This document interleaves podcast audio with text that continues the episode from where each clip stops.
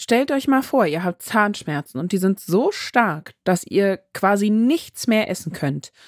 Und wenn ihr euch behandeln lassen wollt, dann heißt es, die Wartezeit beträgt mehr als vier Monate. So geht das gerade aktuell allen Menschen, die eine Zahnbehandlung unter Narkose brauchen. Eine Dosis Wissen, der Podcast für Health Professionals. Und damit guten Morgen und willkommen zu Ne Dosis Wissen, dem täglichen Podcast für das Gesundheitswesen. Ne Dosis Wissen gibt's immer werktags ab 6 in der Früh in 10 Minuten. Mein Name ist Laura Weisenburger. Ich bin Ärztin und wissenschaftliche Redakteurin bei der Apothekenumschau und heute ist Donnerstag, der 28. September. Ein Podcast von gesundheithören.de und Apothekenumschau Pro. Und wir werfen heute einen ganz genauen Blick auf die ambulante und auch stationäre Versorgung von besonders vulnerablen Gruppen, sprich also Menschen, die eine bestimmte Versorgung benötigen in der Zahnmedizin. Denn da ist die Versorgungslage gerade unzumutbar. Das wurde auch jüngst zum Beispiel bei der Pressekonferenz der Deutschen Gesellschaft für Mund-, Kiefer- und Gesichtschirurgie und der Vereinigung der Hochschullehrer für Zahn-, Mund- und Kieferheilkunde im Juni diesen Jahres bekannt gegeben. Und wir haben für diese Folge mit der Präsidentin der Vereinigung der Hochschullehrer für Zahnmund und Kieferheilkunde gesprochen. Das ist Professorin Diana Wolf. Sie ist außerdem ärztliche Direktorin der Poliklinik für Zahnerhaltungskunde am Universitätsklinikum Heidelberg und sie sagte uns, es ist aus unserer Sicht untragbar, wenn beispielsweise ein Mensch mit Behinderung, der sich schlecht artikulieren kann und bei Zahnschmerzen zum Beispiel die Nahrungsaufnahme verweigert, schmerzbedingt auto- oder fremdaggressives Verhalten entwickelt, mehr als vier Monate auf eine Narkosebehandlung warten muss. Ja, das klingt gar nicht gut. Das klingt nach hartem Tobak, den wir uns da anschauen. Insofern brauche ich jetzt erstmal den ersten Kaffee des Tages und dann widmen wir uns diesem Thema genauer.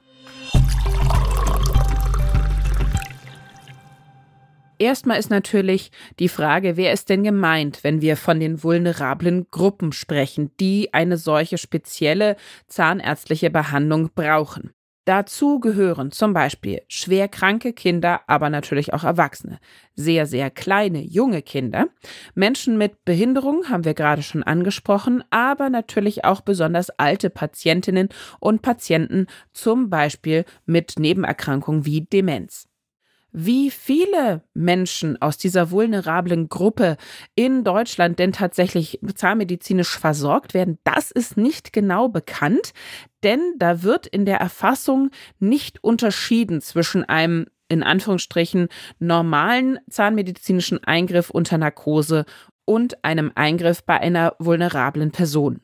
Aber eine Sache lässt sich nachvollziehen und das ist immer die ASA-Gruppe, also diese anästhesiologische Einteilung der Schweregrade eigentlich der Belastbarkeit des Körpers. Da ist jetzt die alle möglichen psychischen Erkrankungen sind da nicht dabei natürlich. Aber da lässt sich im Grunde genommen auch nur grob eine Einteilung vornehmen. Da kann man sagen, niedergelassene Zahnarztpraxen kümmern sich um vulnerable Patientinnen und Patienten vor allen Dingen mit ASA 1 und ASA 2, also wo die körperliche Einschränkung auch nicht so stark groß ist. Und in den Kliniken werden vor allen Dingen Personen mit ASA 3 und höher behandelt, die also ein besonders hohes Anästhesierisiko haben, die eine Vollnarkose für die zahnmedizinischen Eingriffe brauchen und danach auch häufig eine stationäre Betreuung.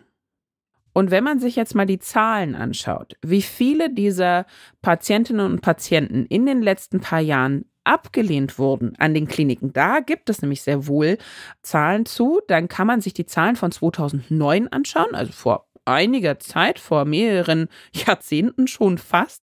2009 also waren das 5 Prozent der 30 staatlichen Universitätskliniken mussten irgendwie die vulnerablen Gruppen ablehnen, konnten die nicht ausreichend versorgen. Und damals betrug die Wartezeit auf einen Termin für eine solch spezielle zahnmedizinische Behandlung in Allgemeinanästhesie drei bis vier Wochen. Wenn wir uns jetzt das letzte Jahr angucken, sprich also 2022, dann mussten festhalten jetzt, die Zahl ist groß, 92 Prozent der Standorte diese Patientinnen und Patienten abweisen. Und die Wartezeit betrug nicht mehr ungefähr vier Wochen, sondern im Durchschnitt viereinhalb Monate. Und das ist, wie gesagt, auch nur der Durchschnitt. Es gibt natürlich Standorte, wie zum Beispiel jetzt in Heidelberg, da beträgt die Wartezeit auf einen Narkosetermin in der Zahnmedizin mit stationärer Nachbetreuung aktuell zwölf Monate. Ein ganzes Jahr für so einen Eingriff darauf warten müssen. Das finde ich ist doch nahezu skandalös. Jetzt natürlich die ganz wichtige Frage, woran liegt denn das? Und da hat unsere Expertin Diana Wolf ein paar Ideen zumindest oder Vermutungen. Zum einen sagte sie ja gut, es werden einfach mehr Patientinnen und Patienten aus dieser Gruppe der besonders vulnerablen Personen behandelt. Warum? Weil einfach die Wichtigkeit der Zahngesundheit mehr im allgemeinen gesellschaftlichen Bewusstsein angekommen ist. Das heißt, es wird häufiger mitgedacht. Die vulnerablen Gruppen erfahren zum Glück heute eine deutlich bessere medizinische Versorgung, als das jetzt vor 20, 30 Jahren der Fall war. Wir haben deutlich gebesserte Überlebenschancen, auch für Kinder, zum Beispiel mit einer starken Behinderung.